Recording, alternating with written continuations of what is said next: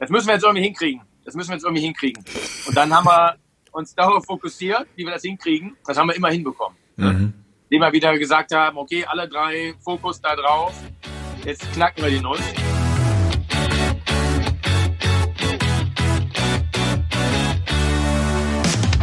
Hallo und ganz herzlich willkommen im Fahrtenbuch-Podcast, dem Podcast für deinen Weg. Jede Woche mit neuen, spannenden Wegbegleitern, die dich wirklich garantiert weiterbringen. Und auf meinen heutigen Gesprächspartner freue ich mich sehr. Er ist ähm, sowohl virtuell als auch hier live in echt eine super spannende Persönlichkeit. Ähm, virtuell deswegen, weil er der Geschäftsführer von Game Duel ist. Äh, eine riesengroße Spieleplattform, ganz viele werden sie kennen, hat über 130 Millionen Nutzer in sieben verschiedenen Sprachen. Ähm, parallel ist er aber Gründer und Initiator der Leaders for Climate Action, trägt also auch einiges an Verantwortung und organisiert ähm, und engagiert unsere Zukunft. Und damit ist er der perfekte Gast für dich und mich und diesen Podcast. Ladies and Gentlemen, ganz herzlich willkommen, Boris Waschmuth. hallo, hallo. Heute im Schuppen. Für alle, die das auf YouTube angucken, ähm, es ist der Schuppen, gell? Also es ist der, der Gartenschuppen sozusagen. Ja. Es ist live aus dem Gartenschuppen. Es ist eigentlich so eine richtige, so eine miese Gartenlaube. Äh, ich habe das als Bootshaus umtituliert. Äh, Klingt besser. Schuppen. Das ist so ein Bauer, so ein Obi-Gartenschuppen ist das, ja, wo der ganze Kram reinkommt. Ähm, naja, aber man muss ja schon dazu sagen, also wir nehmen das Interview gerade in Zeiten von Corona auf. Das heißt, äh, da darf man auch mal im Schuppen arbeiten. Genau, genau. Wir haben zum Glück haben wir so eine kleine Datsche, wie man hier im Osten sagt, äh, in Brandenburg. Und da haben wir uns jetzt für die letzten Wochen verzogen. Da die Kinder zumindest einen kleinen Garten haben und deshalb hier live aus dem Schuppen, denn es ist ja noch früh morgens und dann würden die Kinder gleich alle über die Schulter gucken und sagen, Papa, was machst du denn da? Ja. Äh, um in dem zu entkommen, ne, äh, sitzen wir hier. Perfekt. Freue mich, dass es klappt. Lass uns doch, wenn du schon gerade mal von Kindern sprichst, gleich mal bei dir einsteigen. Ähm, wie war deine Kindheit? Wo bist du aufgewachsen? Was hat dich geprägt? Ich glaube so, also ich bin geboren in Tübingen, also im Schwabenland, wobei da glaube ich man bei mir nicht so viel Schwäbisches findet. Bin aber im frühen Alter von drei nach Köln gekommen und habe die verschiedenen Stationen durchlaufen. Ich glaube, von überall habe ich so ein bisschen Prägung mitgenommen. Also auf jeden Fall habe ich ähm, aus, aus dem Kölner Rheinland habe ich so dieses Karnevals lockere, das wird schon immer hätte schon immer Jotejange, diese ich glaube menschenfreundliche Art und dass ich äh, Spaß im Leben habe. Das hat man da am, am, Rheinland auf jeden Fall mitbekommen. Das merkt man, merke ich auch jetzt, wo ich in Berlin lebe, viel mehr, wie die rheinische Art eigentlich ist, dass es total mhm. so, so nett und freundlich ist. Das habe ich da viel mitgenommen. Ähm, und bin aufgewachsen in einem Haushalt eher so, also auf jeden Fall liberal und äh, intellektuell auch. Und äh, eigentlich meine Eltern waren auch geschieden, also war auch nicht alles immer easy so in dem Sinne. Aber habe da viel mitgenommen, auch diese 68er Bewegung. Das hat mich mhm. immer auch geprägt. Meine Eltern waren da sehr laissez-faire und dachten auch immer, es klappt gut, was auf jeden Fall auch gute Seiten hatte. Mhm. Ähm, und habe dann äh, war zwischendurch eine Zeit lang so mit 17, 18 war ich in Los Angeles, bin da zur Highschool gegangen und meine, meine Mutter war auch dabei und äh, bin dann aber mit. Wie geht das? War die Mutter dann auch auf der Highschool? nee, die war zwar Lehrerin, ne, was auch gut war, aber nicht ah, meine, auch. meine Mutter ist sozusagen ausgewandert, hat neu geheiratet, ein Amerikaner. Mhm. Und ich bin mitgegangen, bin auf der Highschool gewesen und war dann auch ständig da und habe dann auf jeden Fall da eine Zeit durchgemacht, die mich auch sehr geprägt hatte. Wir haben in Los Angeles gelebt okay. und und in Santa Monica waren da direkt am Strand, hatten so eine alte, das ist nicht, also kein, war keine Beachvilla, aber das war ähm, ein nettes Häuschen am Strand, diese alten, coolen ähm, Holzhäuschen noch, die es da früher gab. In Santa Monica, da konnte man direkt aufs Meer gucken. Das war sehr nett und das hat mich sehr geprägt, weil ich auch schon in Köln anfing. Immer, das war auch eine wichtige Zeit für mich eigentlich. Diese, ich hatte letztens auch den von Titus Dittmann, den mhm. Podcast mit ihm geguckt. Der Verrückte. und ich war damals auch sehr aktiv, ähm, also mit Sport generell, aber auch diese ganze äh, Skater, BMX-Szene, Surfen auch, das ist auch im Hintergrund mein, mein Brett, ne, was immer noch äh, aktiv mhm. ist. Ähm, und diese Zeit hat mich sehr geprägt, dass ich dann nach LA konnte, Los Angeles, Kalifornien damals, ne, das war in den 80ern, Natürlich das war schon Das war, war mega und dann am Strand gewohnt habe. Und da habe ich auch mit dem Surfen angefangen. Von da, das war eine Zeit, die mich sehr geprägt hat. Also auch der Kontrast dann zu diesem deutschen, ähm, das war schon sehr anders. Ne? Also zum Beispiel eine Anekdote fällt, fällt mir da ein. Ähm, ich bin da, in Köln war das immer so, es war so eine, eine homogene Kultur und da gab es so, was ist in, was ist out. Vielleicht kennst du das auch mhm. so aus deiner Jugend. Auch, ne? Da mhm. waren so, die Edwin Jeans sind in oder die anderen sind out und das war so eine Prägung, die wir ja so ganz blind mitgemacht haben. Und dann war ich in Los Angeles, habe dann irgendwie so einen Typen gefragt, so einen coolen Dude mit langen Haaren, so auf meinem Alter, auch so 16, 17. Meinte, was ist denn hier so in? Da guckt er mich einfach so an und sagte, Dude, do whatever you like. und du so, hab wow! So, hab mich mal so richtig abgewatscht, so, so, komm, du Spießer, ne? was ist denn das für eine ja. Frage, ne? Ja. So, ja, okay, ne?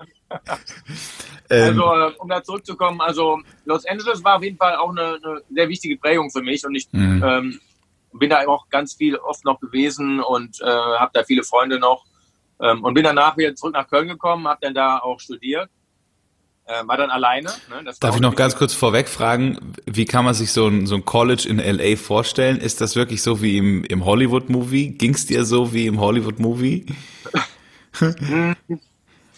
nee, es war ja auch eine Highschool ne? und das war, ich kam ja, in Köln war ich in einem ganz kleinen Gymnasium mhm. mit, weiß ich, 300 Schülern und da war das dann eine International, also eine Highschool mit sehr hohem International Anteil. Da waren dann irgendwie 3000 Schüler. Es war eher wie so eine riesige Gesamtschule. Mhm. Ähm, was was ganz andere Facetten hatte als die, das Gymnasium in Köln. Das man, da kannte nicht jeder jeden. Da waren dann halt im Prinzip alle Schüler gemischt. Ne? Da waren dann, äh, es war ein riesen Sportangebot, ein riesen Campus mit allen Möglichkeiten und so. Ähm, und man, ich habe das gar nicht am Anfang so realisiert. Also das ist da wirklich diese, äh, wenn du da was machen willst, kannst du das, aber du musst dich ja wirklich einbringen. Ne? Sonst bist mhm. du auch auf dem, auf dem äh, geringeren Niveau. Aber man kann da extrem viel machen. Ich habe das genossen. Ich fand die Schule so mittel inspirierend, auch nicht super anstrengend, aber habe mir da, hab das halt so mitgemacht. Du hast gerade ähm, gesagt, mittel inspirierend, so. ja, also das war, das war in der Tat so, wir hatten in Deutschland ja viel Unterricht, sehr interaktiv mit den Lehrern und manchmal, ich weiß, in US History, also Geschichte der mhm. USA, war das dann so, da hat der Lehrer irgendwann die Schnauze voll gehabt, weil die nur Quatsch gemacht haben, hat er gesagt, weißt du was, hier ist das Buch, lest das Buch, ich mache einmal die Woche einen Test über das Kapitel, was ihr lesen sollt, das war's. Und tschüss. Dann hat er sich hingesetzt, da haben wir gesagt, okay, dann machen wir das halt. Da haben wir ja. unsere eingeschrieben und also das war nicht das beste System, aber das war schon einer der besseren Highschools dann, muss man sagen. Okay. Die High School ist schon äh, relativ weit oben ne, im mhm. Vergleich. Und noch so die nächste Frage, die mir in den Kopf kam. Ähm, wie war das für dich? Ich meine, ähm, Mama plus Sohn ziehen äh, in die USA, aber jetzt nicht wegen Urlaub oder als Familie, ja. sondern weil Mama einen neuen Mann hat. War das nicht irgendwie ungewohnt? Ja, doch, das war, war, eine, war keine einfache Zeit insgesamt. Ne? Man denkt ja so, Los Angeles, alles easy und äh, Sunny Boy. Ähm, es gab da, es war keine einfache Zeit insgesamt, ne? aber trotzdem war es eine spannende Zeit. Und ich habe ja irgendwann auch gesagt, dass ich zurück möchte nach Deutschland, weil ich bin da nicht so ganz warm geworden. Ne? Also ich hatte da sehr viele Freunde, auch, aber vor allem europäische Freunde, ne? Mhm. viele so Austauschschüler und so. Und habe mich gefragt, ob ich jetzt in Los Angeles leben möchte. Weil ich dachte mir, wenn ich jetzt da bleibe, dann, dann bleibe ich da. Mhm. Dann gehe ich nicht nochmal zurück. Ich habe gedacht, nee, ich möchte lieber in Deutschland mein Abitur machen und dann mal gucken. Okay. Dann kann ich immer noch, immer noch entscheiden, ähm, studiere ich dann in Deutschland, in den USA oder so. Und bin dann zurückgekommen, was dann auch wieder nicht so einfach war. Nicht, nicht mhm. unbedingt, weil ich dann alleine war. Ich habe dann sozusagen knapp mit 18 äh, alleine gelebt. Ähm, das ging, habe dann halt meine, mein Abitur zu Ende gemacht. Alle haben gesagt, der Junge wird untergehen und so. Das ist dann nicht passiert. ja. Und ähm, das ging eigentlich so ganz gut. Nur ich fand das dann wieder irgendwie viel zu langweilig in Deutschland. Mhm. Also, da hast du dann LA gesehen und alles, und da dachte, kamst du wieder, Leute, geil, ich war zwischendurch mal auf Hawaii surfen gewesen. Leute, habt ihr das gesehen? Da gibt es so viele coole Sachen und so. Und alle mich so angeguckt, so, ja, okay. Ne? Hat sich keiner dafür interessiert, gell? Hat sich nichts verändert. Genau, hat ja. sich nichts verändert. Und ja. ich und mit meiner Inspiration bin ich so ins Leere gelaufen und musste mir dann auch so zum Teil ein paar neue Freunde holen ähm, oder suchen, besser gesagt, die diese Inspiration mitteilen. Ne? Und mhm. zum Glück hat das dann auch wieder ganz gut geklappt. Habe dann Zivildienst gemacht noch und dann ähm, habe ich BWL studiert in Köln, was auch am Anfang echt dröge war. Ich kam auch mit meinem Elan, mit meiner Energie rein und und das System hat es wieder kaputt gemacht. Genau, das System hat alles zerstört. Ne? Das System war schuld. Ja, ich hatte mir das ja ausgesucht. Meine Erwartungshaltung waren halt ein bisschen anders. Ich habe gedacht, mhm. das sind jetzt coole, nette Leute. Ähm, und da machen wir, da lernt man jetzt was Vernünftiges, wie man Business aufbaut, weil ich schon eigentlich immer sehr unternehmerisch war und wollte schon immer ein eigenes Unternehmen gründen. Also nicht schon immer, immer, aber schon so seit ich seit in den USA war. Das war eine Sache, die ich damit gelernt hatte dass man Unternehmen aufbauen kann. Become an mhm. entrepreneur, ne? make a lot of money and uh, become super famous. Ne? So. Mhm. Genau, and financial free and all the super stuff like that. Genau, da hat ja. man halt wie gesehen, USA ist halt sehr extrem oder Los Angeles insbesondere. Und da war es halt dann so, dass vor allem, da gab es erstmal Propedeutik-Kurse, ne, das war äh, Analysis, Algebra, dann Rechnungswesen 1, 2, dann Jura 1, 2, dann äh, allgemeine BWL, allgemeine VWL auch. Ich dachte, wann, wann lernen wir denn hier, wie man Unternehmer wird? Wann geht's los? ja, ja, das war dann so äh, ganz am Ende mal vielleicht so. Ne? Und äh, da habe ich mich auch so ein bisschen durchgebissen, habe mhm. am Anfang nicht viel Spaß gehabt. Das kam erst im Hauptstudium, wo ich dann wirklich gesagt habe, das ist jetzt eigentlich ganz cool. Mhm.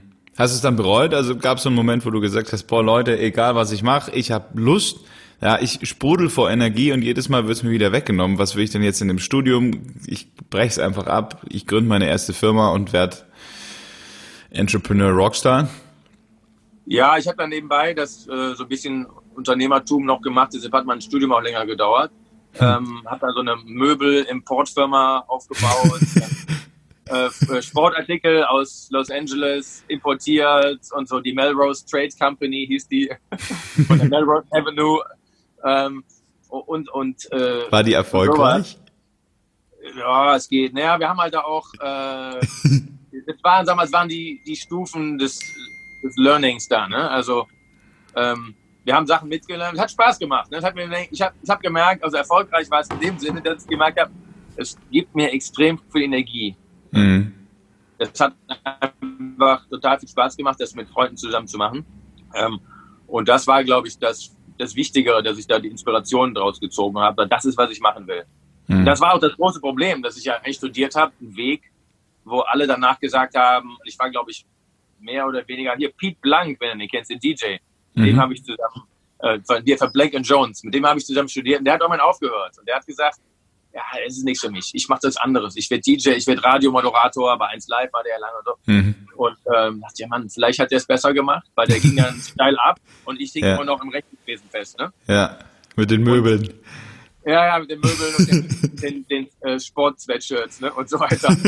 ähm, und der ging halt schon richtig ab und die, die, die äh, depressive Phase, die ich eigentlich hatte, war so direkt nach dem Studium, weil ich mich eigentlich ich wollte überhaupt nicht bei irgendeinem Unternehmen anfangen. Ich habe gesagt, nee, ich will was Eigenes machen, aber ich war ja nicht vorbereitet. Wie, wie geht das? Und ich habe da ein bisschen Glück gehabt im Endeffekt, weil es war dann so ähm, Ende der 90er und da kam diese Dotcom-Industrie. Mhm. Ich glaube, wenn die nicht gekommen wäre, ich weiß nicht, was ich gemacht hätte. Ich hätte so klassisch Unternehmer werden können, also irgendwie was, was äh, Offline-mäßiges machen können. Aber das war damals gar nicht so angesagt. Mhm. Und ähm, dann, dann habe ich erst versucht, genau so was mit so äh, Vitaminen, so einen Vitaminhandel aufzuziehen, ne? sowas wie GNC in den USA, so ein, äh, und das war total schwierig und dann habe ich eine halbe Zeit da rumgedoktert, hat alles nicht geklappt, dachte ich, scheiße. Und dann habe ich, äh, war ich in der Uni kurz, habe dann, äh, war da so, ein, war so nochmal so ein, so ein Crashkurs in der Uni, so ein Eintagesseminar mit Schwarzkopf und Henkel. Und dann mhm. ich, okay, geh mal hin, da lerne ich was, wie ich mein Vitamin-Business dann hochziehen kann bin hingegangen und dann habe ich die Produktmanager da kennengelernt und die haben mich gefragt danach, Mensch, das war doch heute ein cooles Seminar, willst du nicht bei uns arbeiten? dann habe ich gesagt, ja, eigentlich will ich was Eigenes machen, aber ich, dann habe ich ein Praktikum da gemacht für ein halbes Jahr, dachte ich, da lerne ich noch mal was, wie das mhm. da geht und ähm, habe dann aber gemerkt, für mich ist das dieser Corporate-Umfeld nicht unbedingt das Richtige, habe da super viel mitgenommen, bin auch sehr dankbar, aber habe gemerkt, das ist nicht mein Weg. Ne? Ich muss einen anderen Weg gehen. Mhm. Dann, äh, gut, dass du fragst, eigentlich dann ist was Lustiges passiert. So ein bisschen. Ähm, dann saß ich, äh, bin ich Samstagabends in Köln weggegangen äh, und stand in der Pommesbude. Um 5 Uhr morgens. ja, so, so zwei war es, glaube ich, so. Und daneben mir stand jemand, den ich so ein bisschen im Studium kannte. Ja. Äh, Jörg, Jörg Reinbold, ein bekannter Gründer aus, äh, aus Köln gewesen. Und der hat damals mit den äh, Sambas etc. hat der Alando gegründet, an Ebay für 100 Millionen verkauft. Der ist Berlin das. war der, mhm. das erste Mega-Startup Deutschlands war das, ne? Mhm. Was äh, heute hier Rocket Internet ist und so sozusagen, das waren die ah. Vorläufer davon. Ja. Und dann habe ich den gesagt, Jörg, ich habe gehört, du hast, äh, du machst was im Internet, dieses, dieses Online-Auktionshaus. Finde ich mega cool. Was hältst du davon, ähm, wenn ich dich mal besuchen komme? Ich will mir das angucken. Meinte, alles klar, komm vorbei. Und dann bin ich am nächsten äh, Wochenende, habe ich drei, vier Freunde angehauen und sagt, du, ich will nach Berlin gehen, ich will mir angucken, wie das geht, ich will auch was gründen. Seid ihr dabei? Hm? Also hat dann die alle so initiiert und äh, aktiviert und dann sind wir am Samstagmorgen, weiß ich noch, sind wir um 6 Uhr in den Zug gestiegen und waren irgendwie um, äh, um 11 oder sowas waren wir in Berlin.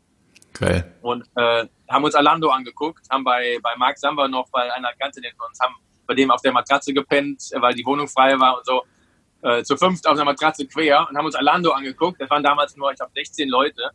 Und wir haben gedacht, geil, das, das ist es. Ne? Da wusste ich genau, das will ich machen. Entweder ich fange auch bei Alando an oder ich gründe was eigenes. Mhm. Aber das war für mich der Tipping Point, wo ich gesagt da I'm in. Ich ziehe mhm. nach Berlin. Nochmal, ich habe alles abgebrochen, bin nach Berlin gezogen und habe dann, äh, also mit Freunden zusammen, ne?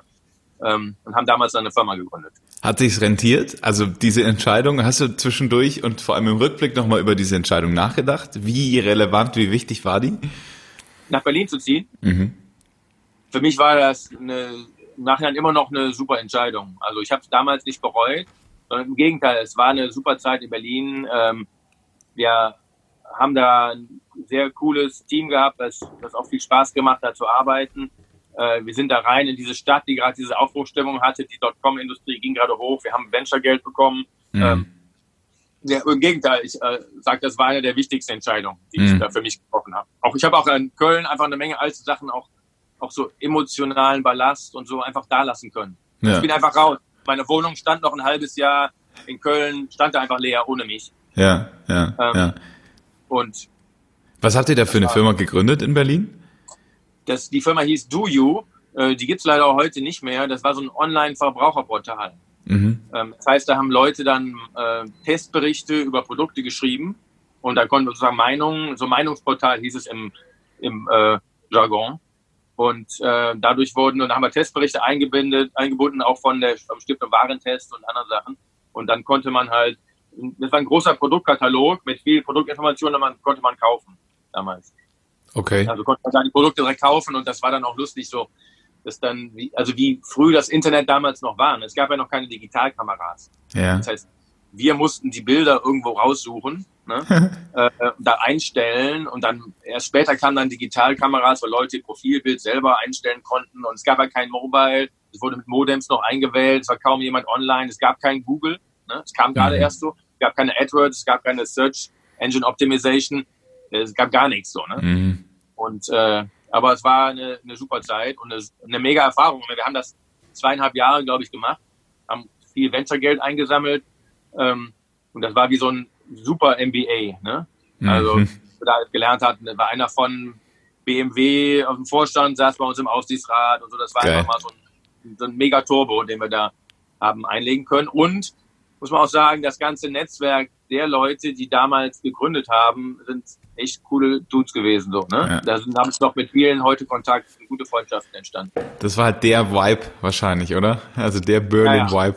Ja, ja. Genau, genau. Das war, das war so an der, der Schnittstelle von Berlin, wo es noch so richtig cool war, aber auch noch so unerschlossen war. Und dann kam das schon, die Digitalindustrie legte sich drüber, die war auch noch ganz jung. Ne? Da kam natürlich der Crash äh, dann noch, ne? Mhm.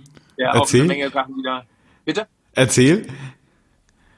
Genau, wir haben das dann auch zweieinhalb Jahre gemacht und, äh, und dann kam halt der, der Dotcom-Crash. Wir waren ja kurz vor dem Börsengang. Ne? Also wir hatten schon äh, alles fertig. Wir waren noch nicht mehr profitabel. Wir hatten zwar ein ganz nettes Wachstum, aber wir hatten auch noch äh, kleine Umsätze, ne? muss man aus heutiger mhm. Sicht sagen. Also es wäre so ein sehr verfrühter Börsengang gewesen, wie damals das viele gemacht haben, aber wir waren komplett ready, äh, an die Börse zu gehen und hatten ein super Team. Wir hatten innerhalb von sechs Monaten in fünf Ländern das ausgerollt. Mit, äh, also echt top Leute da. Wir haben auch die ganze Unternehmensberatung da leer gesaugt mit guten Leuten.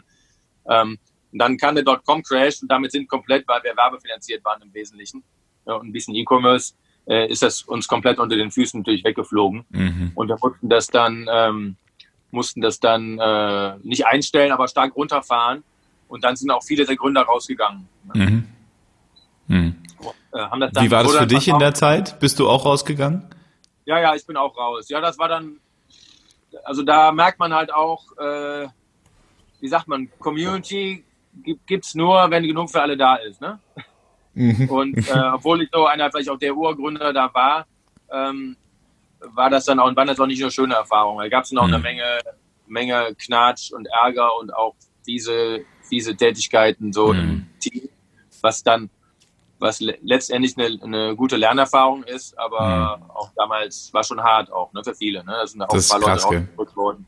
Naja. Vor allem, du bist, du bist im einen Moment bist du noch Freund, ja, und, und Gründungspartner. Äh, du verbringst die wildesten Nächte zusammen, ähm, feierst deinen Erfolg und in dem Moment, wo dann irgendwas kippt, ja, ja. ja, also hatte ich selber auch jedes Mal wieder irgendwie, also was heißt jedes Mal wieder, aber ich habe ja auch ein paar Mal gegründet äh, und da immer im Endeffekt mit Freunden dann die Erfahrung gemacht, wie du, du gehst jetzt so mit mir um, hä? Nur weil es jetzt um den Betrag geht, ja, ja. weil es jetzt um 1000 Euro geht, bist du, okay, Freundschaft kaputt, ne? Und ähm, Absolut, ja heftigste, das war für mich jedes Mal oder ist für mich heute noch nicht verständlich, wie, wie Menschen plötzlich zu Monstern werden, wenn es um ihre eigenen Anteile und ihre eigenen, ihre eigenen Gelder geht, ne? Absolut. Da bin ich ja froh, dass ich da nicht mitgemacht habe. Da gab es auch so Momente, wo einer zu mir kam und sagte, hey, wollen wir nicht den anderen da raushauen und so. Ich auch nur so guckte, what? Ne? Äh, also es ist skurril, aber es ist halt eine, eine, Erfahrung letztendlich. Man muss das ein bisschen wissen, wie man sich davor schützt auch und mhm. dass es so Tendenzen gibt und dass man da rechtzeitig, glaube ich, auch äh, in den Werten arbeitet. Die Frage, mit wem man in so ein ich habe dann nachher neu gegründet ne, und äh, mit einem, der auch bei Duo dabei war, mit dem Michael äh, und dem Kai als Dritten dann. Ähm, und da haben wir dann andere Erfahrungen gemacht. Ne? Mhm. Also, Wie ging es dann weiter? Also neu gegründet? war hart. Ne? Also das war damals so, äh, das ist so B2B und B2C, die Begriffe kennen wir ja. Das, äh, 2001 hieß B2B, wurde neu interpretiert als Back to Banking. Okay. Und B2C war Back to Consulting. Aha. Äh, weil die ganzen Banker und Consultants, die halt in Dotcom-Business äh, reingegangen sind, die wurden halt ein halbes Jahr später wieder zurückgeschwemmt mhm. in, die, in ihre ursprünglichen Branchen. Und in Berlin war erstmal dann, wahrscheinlich ein Jahr lang war tote Hose. Ne, da ging gar nichts mehr. Und äh, wir haben, und da kamen Leute zu mir, haben gesagt, ja Boris, mit deinem Internet-Ding, das war ja eine lustige Idee und so. Ähm, aber es war ja irgendwie klar, dass das nicht klappt. Ne? Also mm, genau. Internet, so, ne? Und wir haben gesagt, nee, nee, das ist gekommen, um zu bleiben. Und äh, haben uns halt diese, wie heißt der Gardner Hype Cycle, glaube ich, angeguckt nochmal. Bisschen dachte, ah, okay, das macht Sinn, wird auch im Internet so passieren, gar keine Frage. Und haben damals gesagt, wir, wir gründen nochmal was im Online-Bereich. Und der Werbemarkt war ja total zu, also da ging nichts. Da haben wir gesagt, wir brauchen irgendwie so ein Transaktionsmodell. Ähm, und so, was können wir, was wollen wir machen? Und das war so, sollen nicht werbefinanziert sein, weil es zu krisenabhängig ist, weil wir halt in der Krise gerade drin waren. Dann soll es ein Marktplatz sein, also ein virtueller Marktplatz, fanden wir cool, weil es so Communities sind. Das hat uns Spaß gemacht. Ich mache mal oben hier Message im weg. Und äh, soll die Leute zusammenbringen. So haben wir geguckt.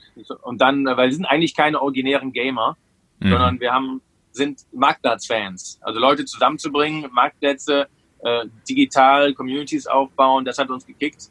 Und dann haben wir lange so geguckt, was gibt's da so. Und dann haben wir dieses Spielethema für uns entdeckt. Mhm. Und, und, da haben wir dann, äh, aber es war dann auch so, wir haben dann, äh, Skype kam da gerade, glaube ich, so raus. Und wir haben der Michael, Kai und ich, wir saßen alle in unseren Schreibtischen zu Hause, ne, so ein bisschen wie jetzt in Quarantäne. Das ist sehr ähnlich. äh, sind wirklich monatelang bin ich kaum vor die Tür gegangen. Hatte, ich hatte auch nicht so viel Geld. Ne? Ähm, bei mir zu Hause gab es Thunfisch, also das Klassiker, ne? Spaghetti, Thunfisch und Ketchup. äh, und das gab es zweimal am Tag. Ne? Oh Gott. ne? Und ich war ja auch schon irgendwie so 33, äh, 34 oder so. Ne? Also ist jetzt äh, bin ja so ein bisschen einen kleinen Schritt wieder zurück, zurückgegangen.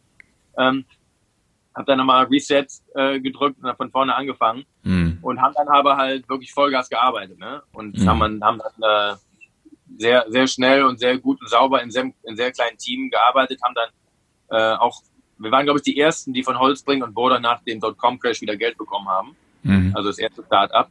Und, ähm, und haben das dann auch ganz gut aufgebaut. So wirklich Stück für Stück sehr, sehr solide, ohne Hype und äh, einfach ein gutes Ding gemacht.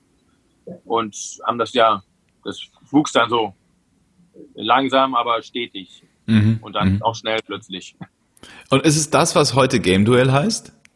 Genau, das ist Game Duell. Sorry, habe okay. ich gar nicht erwähnt. War Game Duell, haben wir dann gegründet. Und das haben wir 2003, glaube ich, gegründet. 2004 sind wir dann online gegangen. Also jetzt schon auch wieder 15 Jahre. Ich habe nicht Wahnsinn. gedacht, dass ich das so lange mache. Ne? Ja. Ähm, aber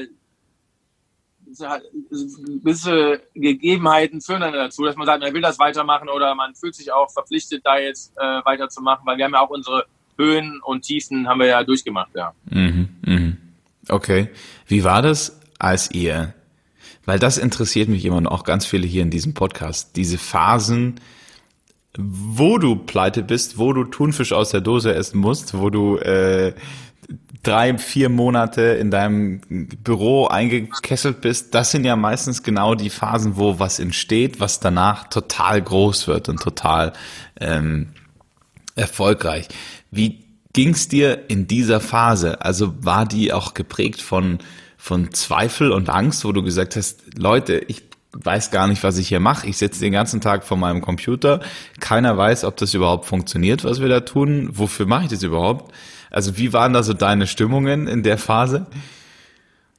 Die Stimmung war eigentlich ganz gut. Ähm, ich weiß, weil, weil viele von Julie, die, dann rausgegangen sind vom Management-Team und von den Gründern, die hatten dann auch so eine leicht depressive Phase, so ein bisschen. Ich habe mhm. hab das ziemlich schnell abschütteln können, weiß nicht warum, war einfach so. Vielleicht, weil ich was Neues hatte oder weil ich mich direkt entschieden hatte, das Alte abzuschneiden mhm. ähm, und nach vorne zu gehen. Und ähm, hatte dann natürlich ein Team auch schon da drumherum. Ich glaube, das ist wichtig, äh, war für mich wichtig in dem Sinne, dass ich da noch zwei Leute hatte. Erst nur Michael und später noch Kai, wo wir sagen, guys, we're gonna make it. Mhm. Wir haben einfach, einfach nur daran geglaubt, dass wir das bewegen können. Wir wussten, dass Internet kommt. Ne? Also da ist mhm. Zukunft. Wir wussten, die Krise wird irgendwann vorbeigehen. Und wir wussten, so ein Modell, was wir haben, das kann auch funktionieren. Da gibt es ein paar Breakpoints, wenn das klappt und nicht klappt.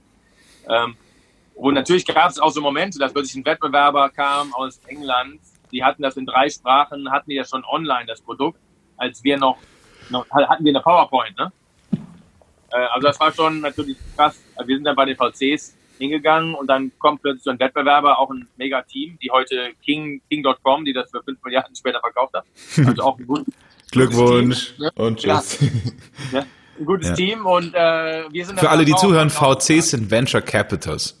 Genau. Ja. Bei den Venture Capitalists sind wir da hingegangen, haben gesagt, hier, wir haben ein Modell, wir haben ein Team und wir haben eine PowerPoint. Wir hatten noch nichts, wir hatten kein Geld, wir konnten nichts programmieren. Ne? Ja. Ähm, dann sind wir zu so ein paar Angel-Investoren hingegangen, haben so ein bisschen bekommen, konnten da die ersten Prototypen bauen und so.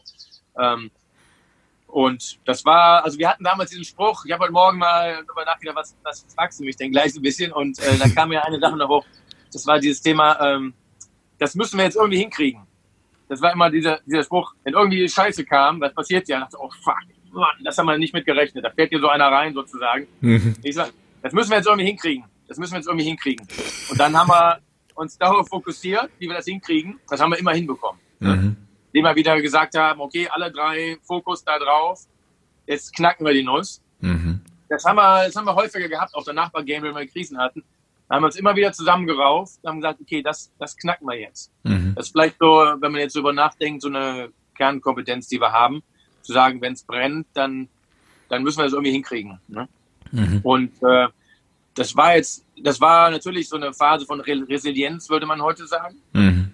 Ähm, und ich war halt 100% committed, mhm. äh, das zu tun, das, das zum Erfolg zu machen. Ich war sehr, sehr hungrig, und nicht nur ich, sondern die anderen auch mhm. sehr hungrig, das zu schaffen und haben da haben versucht, immer viel Spaß dabei auch zu haben. Ne? Obwohl mhm. wir natürlich zu Hause waren, über Skype verbunden. Mhm. Ähm, das war, das war eine Menge äh, Determination, würde ich es mal so nennen. Mhm. Und ganz also viel, äh, ganz viel Durchhaltevermögen auch, ne? Genau, also, genau. Ja. Es gibt so ein schönes Beispiel, ähm, ich glaube, das muss man ein bisschen ergänzen. Das ist von dem, ich glaube, Keith Cunningham, der sagte mal diese Analogie, es ist wie in der Eisdiele stehen der Erfolg, ne, du musst dich da anstellen und irgendwann bist du auch dran. also du musst halt stehen bleiben. Ja. Ich glaube nicht nur stehen bleiben, sondern du musst natürlich in der Zeit aktiv werden, sagen, wie kann ich mich mhm. verbessern, was kann ich noch tun ähm, und sehr aktiv stehen bleiben. Ja. Und dann irgendwann ist es auch dran und wir haben halt einfach weitergemacht. Und ich glaube, ja. das ist auch so eine, eine Sache, die ich, wenn ich mal so ein, eine, eigene Erfahrung geben darf, ähm, dass man einfach weitermacht. Es ja. wird halt keine Magie verlangt, sondern einfach sagen, nee, mach dein do your fucking shit und just mach den einfach weiter. Ne? Einfach ja. manchmal muss man Kopf runter, die ganz üblichen Dinge tun und einfach Kopf einziehen, weitermachen. Und irgendwann kommt auch wieder die Sonne. Ne? Mhm. Mhm. Man hat so ein Kopfkino abgeht und sagt, oh Mann, wird das wirklich klappen und so. Ja. Weil die, Phasen, die Phasen hat jeder. Und ich glaube, wichtig ist aber genau damit lernen, umzugehen und, ähm, und dann weitermacht. Mhm. Mhm wenn du dann an der Eisdiele stehst, an der Theke, dann, dann musst du bestellen können. Dann hast du so lange gewartet, dann darfst du auch ja. ordentlich ein paar Kugeln mitnehmen. Genau. ja, ja. Ja, das ist, ich finde es ja so, so spannend, also vor allem auch für alle, die zuhören, weil sich das ja so ein bisschen verschoben hat. Also ähm, ich habe das Gefühl, jetzt, dass ganz viele aus der neuen Generation sagen, okay, gut, jetzt die Schule habe ich gerade so noch hinter mich gebracht, jetzt werde ich die Welt verändern, jetzt werde ich einen Impact machen, jetzt werde ich äh, hier und so. Und das ist ja zur einen Seite was total Geiles und was total ähm, Schönes, zur anderen Seite äh, funktioniert diese Abkürzung ja so nicht. Also du kannst nicht aus der Schule raus und sofort Gründer werden und fünf Tage später deine riesengroße YouTube-Company gegründet haben oder deine, äh, deine irgendwas. Ähm, und da habe ich so das Gefühl, dass das ähm, ganz viele Menschen gerade übersehen. Es gibt so ganz, es gibt wahnsinnig viele Success Stories, ganz viele, die es dann vom Tellerwäscher zum und so weiter geschafft haben. Aber keiner sieht diese Bereiche, wo du dann drei Monate vor deinem PC sitzt und Thunfisch futterst oder ja, ja. Ähm, oder, keine Ahnung, es gibt ja Leute, die warten, die, die, warten 60 Jahre lang, bis es dann irgendwann explodiert und sie endlich die Eiskugel an der Theke bekommen. Also so einfach ist es dann doch nicht. Ne? Nee, es schafft ja auch nicht jeder. Ich meine, es gibt eine Menge, die Startups, ich weiß nicht, wie viel Prozent da pleite gehen, aber ich sehe 90 ja Prozent, glaube ich. Investor. Man guckt jetzt mal Corona und so. Ne? Ähm, das ist, deshalb meine ich, aber wenn man dann, die Eisdiele wäre ja, ich mache dann weiter, ich gründe was Neues. Äh, warum ja. hat es dann warum hat es dann nicht geklappt? Wichtig ist, glaube ich, diese Reflexion, ja. dass man nur sagt, man lernt ja nicht aus Fehlern, ne? man lernt ja aus der Reflexion der Fehler. Mhm. Und da, glaube ich, machen viele dann den Fehler, dass sie nicht sagen, okay, wo, wo hat, woran hat es denn gelegen jetzt eigentlich? Was war es denn? War es das falsche Team? Was ist das falsche Business Model? Äh, also man kann ja dann verschiedene Fehler dann sozusagen wiederholen oder man kann sagen, ich mache einfach das gleiche nochmal mhm. ne? oder ich justiere an den falschen Schrauben oder, ne, oder man sagt, man nimmt überhaupt keine Fehler an, das waren die anderen, das ne, wird so mhm. externalisiert, dass man da auch ehrlich genug sich selber gegenüber ist und mhm. dann auch die Energie findet, auch mit so Rückschlägen umzugehen und zu sagen, okay, wir machen jetzt da weiter. Da gab es ja. doch mal diese famous Abschlussrede irgendwie, ich weiß gar nicht, wer das war. Da gibt wird auch verschiedenen Leuten, glaube ich, zugeschrieben bei irgendeiner großen äh, MBA-School. Da kam dann so ein, so ein High-Profile-Speaker und da haben alle diese riesige, riesige Abschlussrede erwartet und er sagte nur so, der kam hin und sagte, never, never, never, ever give up. Winston Churchill war das. Ja, ich weiß, es wird verschiedenen Leuten, glaube ich, zugeschrieben, so, aber ja. äh, ich habe es in dem Kontext gelesen, aber ich glaube, da ist was dran. Ja. Ne? Dass man einfach sagt, nee. Äh, ich glaube, es ist auch so ein Statement, das merken auch Leute, wenn man so eine Determination hat. Ja. Ne? Sagt, hier ist einfach Ende, ich, das, das, da könnt ihr sicher sein, ich, ich mache weiter. Ja. Also ich glaube, das muss gepaart werden. Gleichzeitig, ich mache weiter, aber ich mache nicht einfach nur so weiter, sondern ich kann mich immer anpassen. Mhm. Ja? Mhm. Weitermachen heißt nicht, ich fahre jetzt nur geradeaus, sondern weitermachen, ja, ich fahre weiter, aber ich fahre auch vielleicht mal zurück, rechts, links. Ich finde einen Weg dadurch. Mhm. Und wenn man da schlau genug ist und ähm, dran bleibt, da findet man meistens einen Weg, nicht immer. Ja, cool, vielen Dank für die Insights. Ähm, Gib uns doch noch mal so ein paar Insights. Wie sieht's gerade bei Game Duel aus? Also ich meine 130 Millionen Nutzer. Das ist ja schon, äh, das ist ja, also das ist ja zweimal Deutschland quasi. Ja, ich würde das mal, äh, würde das gerne mal ich, noch mal ein bisschen äh, anpassen. Das sind jetzt Registrierungen, ne? also Nutzer sind das weniger. Ne? Ähm, das wäre, das wäre crazy. Ich habe, ich würde das auch gerne mal auf der Seite anpassen, weil das nicht ganz, ganz korrekt ist, ehrlich gesagt. Ähm, das sind äh, Registrierungen, die wir im Laufe der Jahre gesammelt haben. Ne? Das okay. nicht mehr alle aktiv. Äh, aber trotzdem, ja, trotzdem, es ist immer noch, wir sind ja seit 15 Jahren dabei in verschiedenen Ländern und ähm, es immer noch äh, wächst, immer noch wieder nett. Ne? Das war natürlich äh, auch nicht immer so in den ganzen 15 Jahren, sondern man hat ja verschiedene Kurven, die man durchgeht. Mhm. Jetzt Corona hat uns nochmal einen extra Boost gegeben, zum Glück, ne? dass wir, dass die Leute zu Hause sind und sagen, Mensch, äh, da könnte ich mich doch mal ein bisschen unterhalten, könnte doch mal nicht, nicht nur spielen, sondern ich sehe auch andere Leute. Ich spiele mal gegen andere. Und ich glaube, das ist eigentlich ganz spannend, dass dieses, ähm, dieses äh, Social Distancing wird bei uns zum Distance Socializing. Ja. Dass die Leute sagen, ich spiele mit jemand anders. Ja. Und das war, als wir das damals gegründet hatten, war das noch super neu. Ich sagte, oh, da kann ich ich gegen andere Leute spielen. Das ist ja Wahnsinn. Das haben die Leute gar nicht gecheckt. Die haben gesagt, das sind Roboter oder wir haben ja. Leute bei uns angestellt, die gegen die spielen und dann immer gewinnen oder so. Äh, und heute hat das wieder eine neue Faszination, weil man sagt, ich bin zu Hause, aber bin mit Leuten in Kontakt, aber muss sie nicht berühren. So, ne? mhm. ähm, und das ist, glaube ich, dieses Multiplayer-Spielen kriegt jetzt nochmal noch mal einen extra Kick. Mhm. Und ja, wir haben, ähm, wir haben ja verschiedene Produkte auch. Wir sind im Web, wir sind auch in Mobile. Und äh, es ist natürlich mittlerweile eigentlich krass in der Gaming-Markt, wenn man, wenn man das sieht, wie das früher war. Früher hatten die Leute entweder ihre PCs oder ihre Laptops, haben das irgendwie angeschlossen. Das waren halt meistens wirkliche Gamer. Oder Leute bei der Arbeit haben so ein bisschen gespielt, so die Casual Gamer. Und, das, und auch viele Frauen haben das ja auch viel gemacht oder machen das heute noch. Aber es hat sich ja grundlegend geändert in dem Moment, als die Smartphones ähm, kamen, insbesondere das iPhone und die Apps, dass plötzlich jeder hat ein, hat ein äh, Smartphone und das ist ein Gaming-Device. Ne? Du hast eine Spielekonsole gerade in der Hand sozusagen mhm. ne? und hast da alle Spiele drauf, die du dir mittlerweile über Free-to-Play gratis runterladen kannst. Das war natürlich die Spieleindustrie nochmal so ein, ein Kicker, mhm. dass sich das da fundamental geändert hat. Ne? Also jeder kann jetzt ein Gamer sein. Oder? Mhm. Und ich glaube, 40 Prozent der Zeit oder sowas äh, und auch der Apps, die runtergeladen werden, sind, ähm, äh, sind Games, ist Games-Content. Mhm. mhm. Oder, oder Spielezeit. Bist du selber auch ein Spieler eigentlich? Ja, ich bin eher so ein Casual Gamer. Also wir haben uns ja fokussiert so auf, äh, wir nennen das Community Games. Ja. Das heißt also, wo Community aufbaut oder wo es auch schon Communities gibt, zum Beispiel Skat. Ne? Da gibt es Leute, da gibt es ja ein deutsches Skatverband, mit dem wir auch eng zusammenarbeiten. Und da gibt es äh, Skatvereine und Leute, die spielen schon immer Skat in der Familie. Es gibt so Communities. Und mhm. das ist ja, was ich eben schon sagte, dieser Community-Aufbau, mhm. wo wir so eine äh, besondere Passion haben, ob es jetzt Romy ist, ob das jetzt äh, Skat ist oder Gin Rummy in den USA oder in Frankreich haben wir das äh, französische, äh, das wäre Marktführer für Belot. Belot ist so das französische äh, beliebteste Kartenspiel. Okay. Und, äh, und was wir jetzt versuchen ist, und das finde ich ja das Charmante eigentlich, wir sagen, wir nehmen dieses traditionelle Kartenspiel und das kann man über so, das nennt sich so ein Metagame. Ne? Also das Kartenspiel ist ja dann vielleicht, äh, das ist wie früher. Da kann man sagen, ja, das ist ganz nett, aber der, der Value-Up, den wir im Internet bringen können, ist durch dieses ganze Meta, da drumherum. Mhm. Sagen, hey, da gibt's noch, da gibt's noch Clubs, die kannst du da abbilden, da kannst du noch Turniere machen, du kannst das ganze Socializing, du kannst, hast so ein Pro Progression System, wo du Pokale gewinnen kannst, Auszeichnungen kriegen kannst, ähm, und das Ganze drumherum, ne? Ähm, mhm. Das ist eigentlich, wo es, was es dann wirklich spannend macht. Und da mhm. haben wir jetzt in den letzten Jahren extrem viel Zeit und natürlich auch Geld investiert, ja. um da das Ganze auf ein neues Level zu ziehen. Ne? Mhm. Sagen, da wollen wir wirklich einen Unterschied machen, das ganze Meter drumherum. Ja. Ich habe deswegen gefragt, weil es meistens so ist, dass, keine Ahnung, Thomas Gottschalk schaut fast kein Fern oder ich selber habe fast nie Radio gehört in, in meiner ja. höchsten Radiozeit.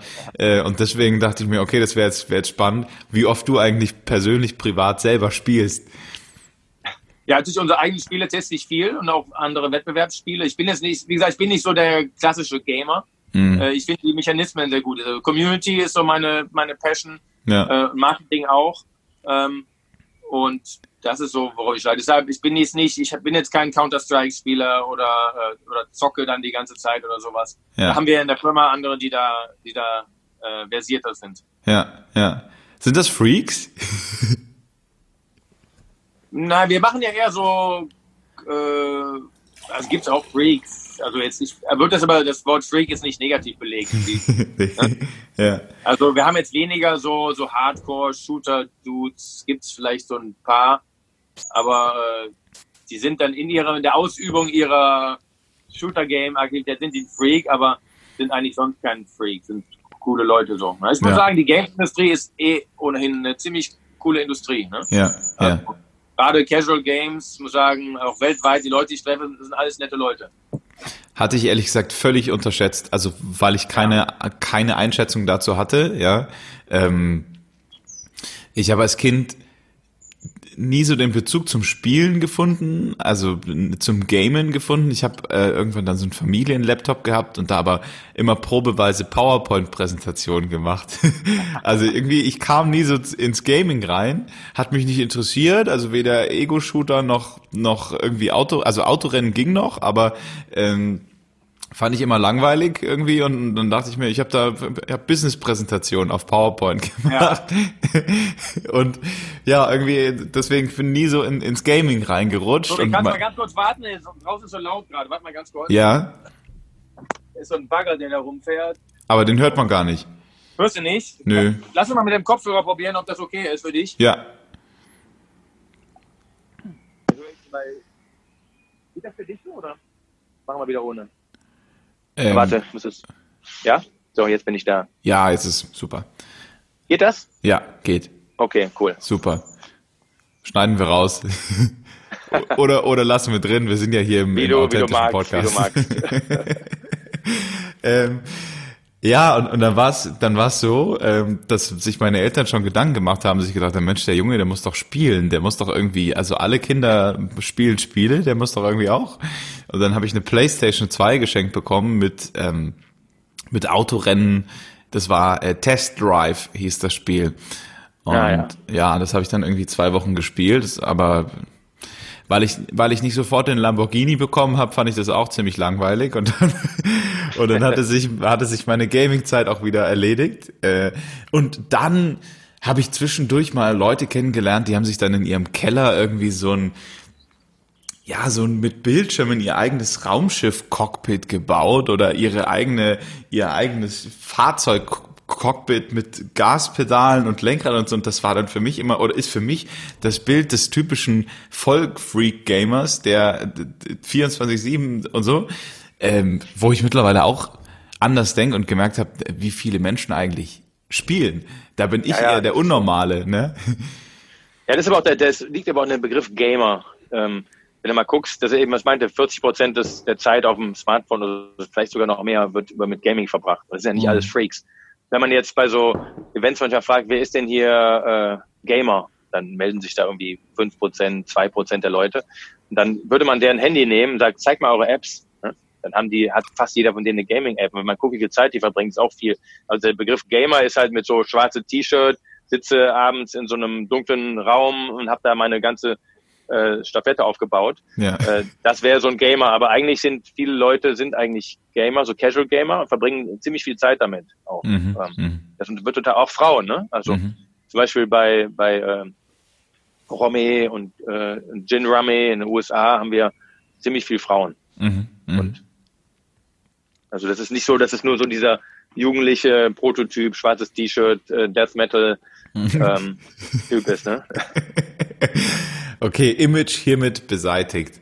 Ja, absolut. Einmal aufgeräumt. Sorry an alle, die, die wir gerade, die ich gerade in diese Schublade gesteckt habe.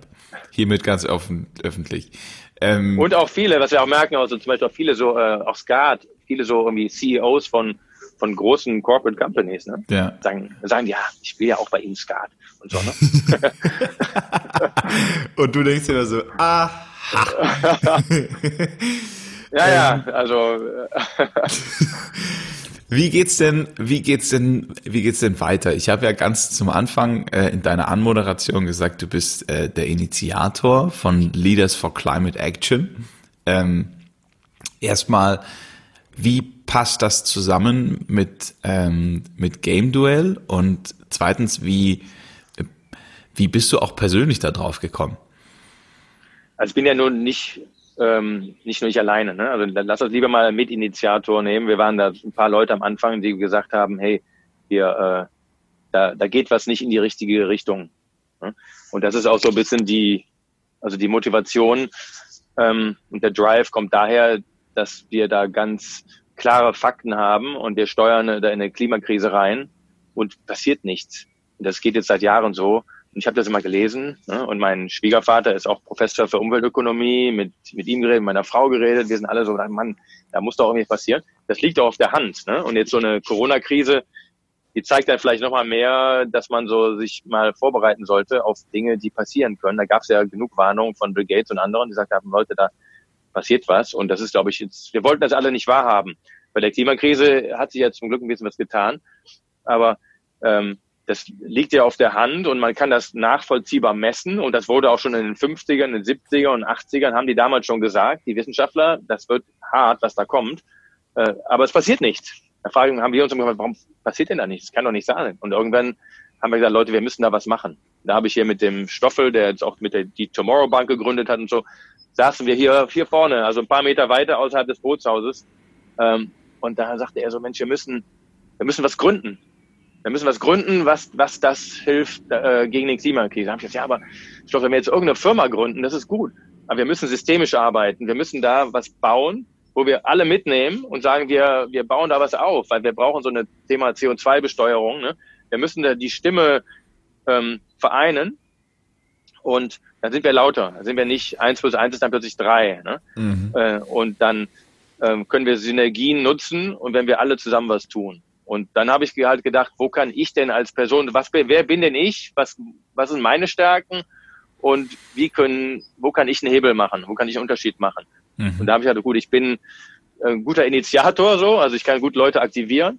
Ähm, habe dann Freunde dann, von denen ich eh wusste, mit denen wir viel darüber gesprochen hatten, ob es ein Fabi Heilemann ist und so, haben wir gesagt, ja, wir, wir müssen da was tun. Ähm, und dann die Digitalindustrie, da bin ich seit Anfang an dabei. Und da kenne ich äh, in Berlin die meisten Leute und habe auch ein gutes Verhältnis zu denen. Und wir machen eh so ein, veranstalten alle sechs Monate ein Event, das nennt sich Berlin 2.0, wie wir so die, die führenden Köpfe der Berliner Digitalindustrie zusammenholen. Das heißt, wir haben eh so dieses Forum, die Plattform, wo die alle gerne hinkommen, auch wirklich die ganz großen Namen. Wenn wir die alle kriegen und wir wissen von den meisten, dass die eigentlich auch dafür sind, weil die sind, die können Daten verstehen, die sind alle alt genug und haben genug, also sind alt genug und haben einen Hebel aufgebaut durch ihre Firmen mhm. äh, und haben auch oft schon Kinder jetzt, sagen, hey, da gibt es irgendwie so eine Verantwortung, denken nicht nur an sich selber. Und wenn wir die zusammenholen, lass doch einfach mal fragen. Und dann äh, war dann so ein Punkt, das war dann äh, letztes Jahr Ostern, das war dann vielleicht so der, die, die Urkeimzelle. Da gab es so zwei Punkte. Einmal war das Ostern, da saß ich mit dem Alex Samwer, äh, den hatte ich getroffen, zufällig, an der Ostsee und dem mhm. Florian Illis, ne, diesem äh, Autor und ehemaligen ja. Chefchef vom Rohwald Verlag und so. Wir saßen da und haben einen Kaffee getrunken. Und dann habe ich den Alex einfach mal angetickert, sagte, weil ich wollte wissen, weil der hat Power, der ist smart, der ist ein cooler Typ auch und der hat auch ein Verantwortungsgefühl. Hat Alex, sag mal, Klimakrise, was, was denkst du denn da? Was geht? Hat er, ja, was, was ist denn da? Aber so eine offene W-Frage.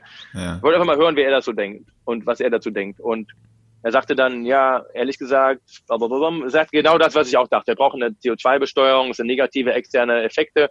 Wir müssen das systemisch lösen. Wir müssen das über den Hebel in die Politik rein. Und sagte, alles klar. Dann habe ich mal, was machen wir denn? Ja, da meinte er so, ja, irgendwie müssen wir da was, was machen. Dann dachte ich, wenn der das jetzt denkt, dann denken das wahrscheinlich noch 20, 30 andere. Mhm. Dann habe ich gesagt, okay, lass uns doch mal zwei, drei Leute fragen. Dann haben wir am nächsten Tag noch kurz gechattet, haben gesagt, du, ich habe hier fünf Leute, er hat fünf Leute äh, Fabi Heilemann hat noch ein ganzes Netzwerk und dann haben wir uns zusammengetan und hatten dann ähm, bei dem Berlin 2.0 Event im, in Berlin letztes Jahr, hat dann der, habe ich den Fabi gefragt, kannst du da nicht eine Präsentation halten? Weil der hatte mir schon ganz viel und ganz oft das erzählt und dachte, so müsste man das drehen. Und man okay. Und dann hat er halt so eine mega krasse Präsentation gehalten, wo die Leute danach, 100 Leute saßen dann so, oh, fuck. Also die sahen so, boah, danach war es mucksmäuschen still. Ne? Und da war die komplette Berliner Digitalszene anwesend. Ne? Du hättest da eine Stecknadel fallen und alle so, oh krass, okay. Wow, okay, ja, da müssen wir was tun. Und dann haben wir gesagt, okay, hier gibt's übrigens die Lösung. also Problem und Lösung. Ne? Die Lösung sind wir natürlich nicht alleine, sondern haben gesagt, es gibt hier eine Möglichkeit, was wir tun können, nämlich Leaders for Climate Action. Hier haben sich nämlich schon 30 Leute zusammengetan. Und das haben wir vor. Das war alles noch sehr in so einem Rohstatus. Ähm, und dann haben direkt Leute gesagt, ich will auch dabei sein. Und dann hat sich wie so ein kleines Lauffeuer verbreitet. Okay. Und haben gesagt, jetzt müssen wir das noch weiterentwickeln. Also wie so ein Startup. Das war die erste Iteration, PowerPoint, so, das wollen wir machen. Und jetzt äh, müssen wir einfach weiter reden. Haben da so ein Team, das sehr virtu virtuell arbeitet über WhatsApp-Chats und so weiter. und haben das dann, äh, die nächste Timeline war dann im August, wo wir dann unsere Pressemitteilung gemacht haben und haben gesagt, so, hier gehen wir raus und gehen mal an die Öffentlichkeit. Sagen, wir haben hier 100 digital, führende Digitalunternehmer, die ein Statement machen. Und zwar die Digitalindustrie fordert Klimaschutz. Und das war dann die Pressemitteilung äh, und die Pressekonferenz, die wir gemacht haben. Und von da haben wir das dann weiterentwickelt. Dann haben wir gesagt, im Januar wollen wir ähm, 100 Digitalunternehmen klimaneutral haben. Weil es wurde dann gefragt bei der Pressekonferenz, Leute, ihr redet ja nur, so, äh, Talk is sweet, macht ihr denn noch was? Mhm. Ja? Reden kann ja jeder. Und dann haben wir gesagt, ja, die, die, die Modeindustrie, die sagt, äh, wir wollen klimaneutral sein im Jahr 2050. Ja, natürlich. Bei 50 kann ich euch alles erzählen, da verspreche ja. ich euch alles. Ne? Ja. Aber wie wäre es denn, wenn wir das in sechs Monaten schaffen würden? Ja. Haben wir gesagt, nicht die ganze Digitalindustrie, aber zumindest wir schaffen es in sechs Monaten 100 ähm, digitale Unternehmen klimaneutral zu bringen. Klimaneutral heißt natürlich, muss man sagen, am ersten Effekt erstmal nur messen und Offsetting, weil du kannst ja nicht alles reduzieren ne? und danach wird jetzt zunehmend reduziert. Aber wir haben gemerkt, dass da eine Menge Bereitschaft besteht und die Leute das, das Thema verstehen und auch sagen, ich will das wirklich mit angehen. Ne? Und da, ähm, das ist eine sehr coole Erfahrung, muss ich sagen. Es gab auch so ein paar so Hater natürlich, ne? die gibt's überall. Ähm, aber das ist halt so. Ich glaube, wenn man mhm. sich nicht, wenn man nicht irgendwo aneckt, hat man auch nicht hart genug gepusht. Mhm. Und äh, dann haben wir noch die, dann haben wir es geschafft. Die Idee kam jetzt in dem Fall gar nicht von uns. Da kam einer der Venture Capitalists zu uns und sagt, ich finde das so geil, was ihr macht ähm, ich würde das gerne für mein ganzes Unternehmensportfolio machen. Da haben okay. wir, hey, cool. Äh, und für alle Neuen haben wir gesagt, okay, da könnte man ja so eine Klimaklausel in Unternehmensbeteiligungsverträge reintun. Das heißt, wenn ich jetzt zum VC gehe, möchte Geld haben, sagt er, ja, kriegst du aber nur, wenn du dein, deine Firma klimaneutral machst. Das haben wir dann geschafft, haben wir im Prinzip fast alle ähm, namhaften VCs in Deutschland dabei. Geil. Und ähm, das, da gibt es einen schönen äh, Talk, könnt ihr bei YouTube mal gucken, glaube ich, zum D beim DLD, Leaders for Climate Action. Aha. Auch Professor Kempfert vorher noch was ge äh, hättes gesagt. Und, ähm, und das haben wir dann beim DLD präsentiert in München. Und jetzt okay. sind wir dabei, die ganze Internationalisierung vorzubereiten, zu sagen, ähm, wir möchten gerne, wir möchten das gerne international ausrollen, weil das ist ja kein deutsches Thema, das ist ein internationales Thema. Ne? Mhm. Und wir haben dann auch geguckt, dass wir das Ganze natürlich nicht so nur auf eigene Recherche ähm, belassen, sondern wir haben dann sehr hochkarätigen wissenschaftlichen Beirat dabei, damit wir immer, wir sagen, wir wollen ja nichts neu erfinden. Wir haben ja, sind ja keine Klimaexperten. Ne? Wir sind Digitalunternehmer, wir können helfen, ähm, da eine Vernetzung zu schaffen, wir können helfen, die, das, die Digitalkomponente zu erhöhen? Aber wir sind keine Klimawissenschaftler. Aber wir können Leute vernetzen und da wollen wir halt ansetzen. Deshalb haben wir die Wissenschaftler dabei, dass wir immer sagen, ist nicht von uns erfunden, da gibt's, Wir haben Experten. gibt's Wissenschaftler, genau. Ja, ja. Ähm, wie kompensiert ihr dann? Weil du auch gesagt hast, ähm, Offsetting, also in allererster Linie, um als Unternehmen klimaneutral zu sein, muss ich ja oder darf ich ja in allererster Linie mal mein Ding kompensieren, oder? Mein Ausstoß. Genau. Ähm, das ist eigentlich ein Dreisprung. Also es ist erstmal wichtig zu sagen, hey, ich will was machen. Das ist erstmal die Grundvoraussetzung. Mhm. Und dann zu sagen, ich messe jetzt erstmal, wie sieht's denn heute eigentlich bei mir aus? Ne? So ein bisschen, äh, so wie willst abnehmen? Wer was, was muss ich jetzt machen? Ne? Mhm. Also ja, dann guck doch erstmal, wie viel wiegst Dass du, du fett heute? Ne? guck mal, wie fett du ne? bist, du. Viel, guck, mal, wie, guck mal, wie fett du bist, ne? Oder ne? das ist nur so als blöde Analogie, ne? Aber zu sagen, guck mal, wie sieht denn eigentlich die Lage heute aus? Wie, wie, wie viel wiegst du? Wie ist dein, dein Body Mass Index? Und was isst du denn eigentlich? Ne? Mhm. Mach das mal auf dem Spreadsheet und guck dir das mal an und dann sieht man plötzlich, und da geht, da beginnt schon, oh, sagt man, ach, ich esse jeden Tag drei, drei äh, Sachertorten. Na, ist vielleicht nicht so cool. Ne? Lass wir doch die schon mal weg. Ne? Haben wir schon eine Menge gewonnen. Das wäre so Analogie, steigt doch einfach mal rum auf Ökostrom vielleicht. Ja. Wie wär's ja. denn damit? Ne? Mhm. Zum Beispiel Albrecht von Sonntag von äh, Idealo, äh, Kudos an dich. Der hat es geschafft, ganz Springer, hat er so lange gepusht, bis ganz Springer auf Ökostrom rübergegangen ist. Mhm. Dachte, hey, geil. Ne? Ganz Springer für, Hebel, für alle, die, die nicht wissen, wovon alle. wir reden, Axel Springer. Also der Axel Verlag. Springer, genau. Axel ja. Springer. Axel Springer Verlag wiederum ist die Bildzeitung. Ich ja, muss immer so ein bisschen auf, übersetzen. Sind nicht, dass auf, genau, sind auf Ökostrom mittlerweile. Ne? Ach krass. Okay. Und das hat, hat er, hat er geschafft. Also er hat da so lange den, auf die Nerven gegangen, bis sie gesagt, wir machen das mal. Und die haben dann, ich, haben nur minimal mehr hat das gekostet. Ne? Mhm. Wenn die das können, können das auch andere. Ne? Also da ja. gibt's, da merkt man da auch, wie wichtig so äh, Individualpersonen sind, ja. um dann auch einen Unterschied zu machen. Ja, ja. Und zum Offsetting zurückzukommen. Also man muss erstmal messen und sagen, wo, wo bin ich denn heute? Und dann kann man halt sagen, okay, wo will ich denn reduzieren? Ne? Ja. Was sind denn die Hebel? Das sagt ja, Ökostrom ist ein Hebel, Klimaanlage bei uns im Büro, uh, schwieriges Thema. Ne? Äh, Flüge, äh, Catering, äh, also ganze Reisethema, ne? das sind so bei im Office die großen Themen, also im Office Scope. Dann ist natürlich die Frage, und da geht's dann los, was ist mein Business Model? Mhm. Wie viel CO2 wird denn da verursacht? Ne? Wenn ich jetzt äh, ein Reiseanbieter bin zum Beispiel, okay, was ist mit den ganzen Flügen? Ich, ich äh, animiere die Leute ja oder ermögliche denen das Reisen. Wie ist es damit? Oder mit, äh, einer, mit einem Zalando zum Beispiel. Ne? Was ist mit den Streaming-Anbieter? Ja, Streaming-Anbieter. Aber äh, die sind auch offen. Ne? Also ähm, da, wir haben auch hier mit Netflix gesprochen zum Beispiel. Ne? Und äh, also da vielleicht mal aus dem Nähkästchen geplaudert. Äh, ich hatte dir einfach den Reed Hastings mal angeschrieben ne? von Netflix. Ja. Ähm, also der CEO in der USA. Und ich hatte mal äh, die E-Mail von ihm von vor 15 Jahren. Hab schon du, hi Reed, lange nichts von dir gehört. äh, by, the, by the way, ne? wir haben ja gerade Leaders for Climate Action gegründet. Äh, und ich und ich habe gehört, du bist in Berlin. Wollen wir uns mal treffen? Ich will dir das ja. mal vorstellen. Ja, ich dachte, ja, kommt jetzt nichts. Ne? Dann bin ich beim DLD, guck mein Handy an, ich so, ah, Reed Hastings. dachte, äh, alles klar, Boris, nice to hear from you. Uh, how about lunch tomorrow? Ist ja geil. So, ja, cool. Ne? das, ja, das ist ja geil. Achso, nee, morgen habe ich keinen Bock.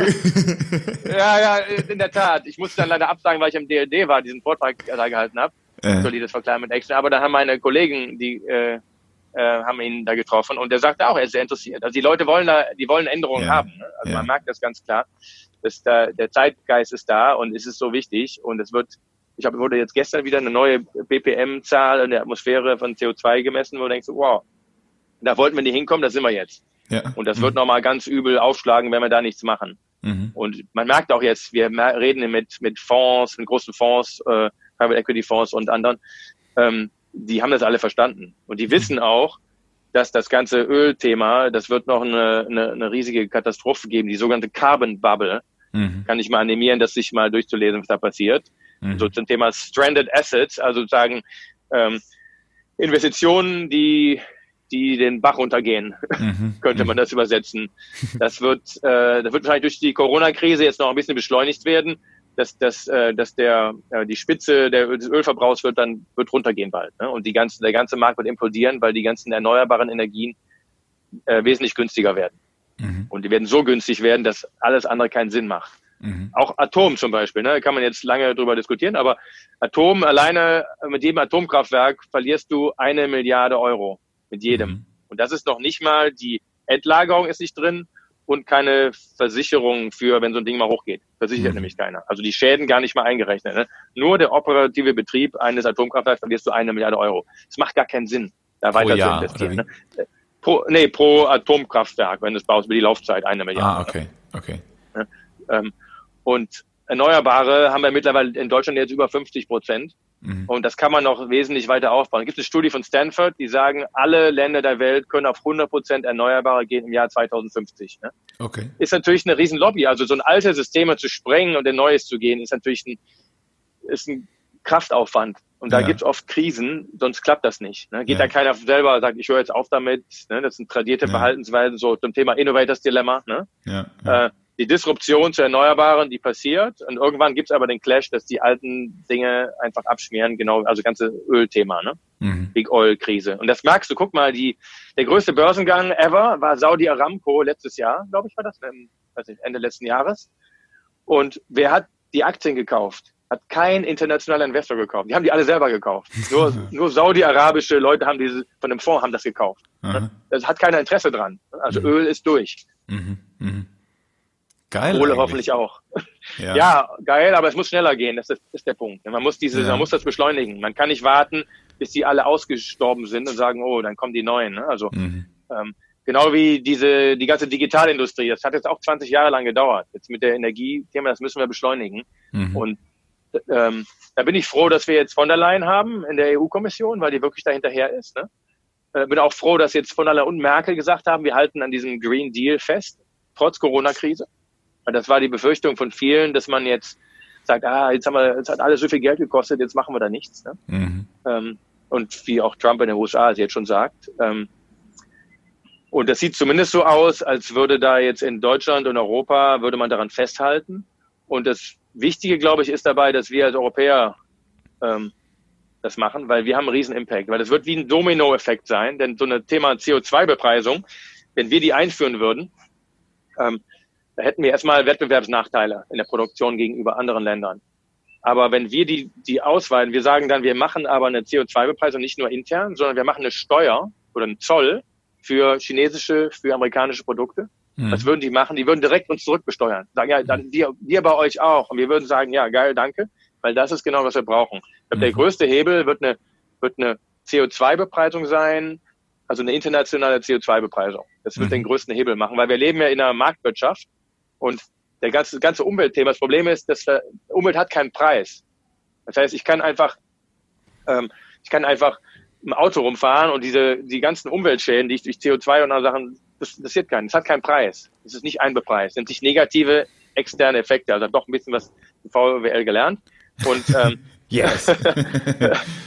Und das muss rein in den Preis. Und sobald das ja. drin ist im Preis, weil ich kann nicht für 10 Euro nach Mallorca fliegen, das geht nicht. Allein der ja. CO2-Preis ist höher. Ne? Der ja. Schaden, der muss mit rein. Und dann ändert sich die Mechanik und dann haben wir eine Marktwirtschaft, eine soziale Marktwirtschaft mit einer einbepreisten äh, Umweltschäden. Das wäre eine sehr sinnvolle Sache.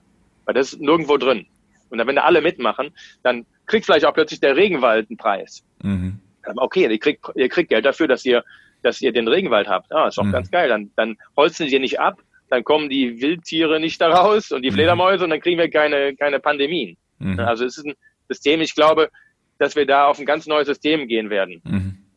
Übrigens, weil du gerade ansprichst, Pandemien und Viren und so weiter, äh, wenn sich das weltweite Klima weiter erhöht, dann schmilzt das Eis, in dem noch viel heftigere Viren drinstecken. Das wissen die wenigsten. Also in diesen ganzen Gletschern und in diesen ganzen Sachen. Ja ähm, sind so heftige Sache, also so heftige Erreger, so heftige Viren eingefroren und das ist auch gut so. Die sollen da auch eingefroren sein, weil wenn die, wenn die hm. sich ausbreiten, ja, ja. dann ist die gesamte äh, menschliche Rasse weg.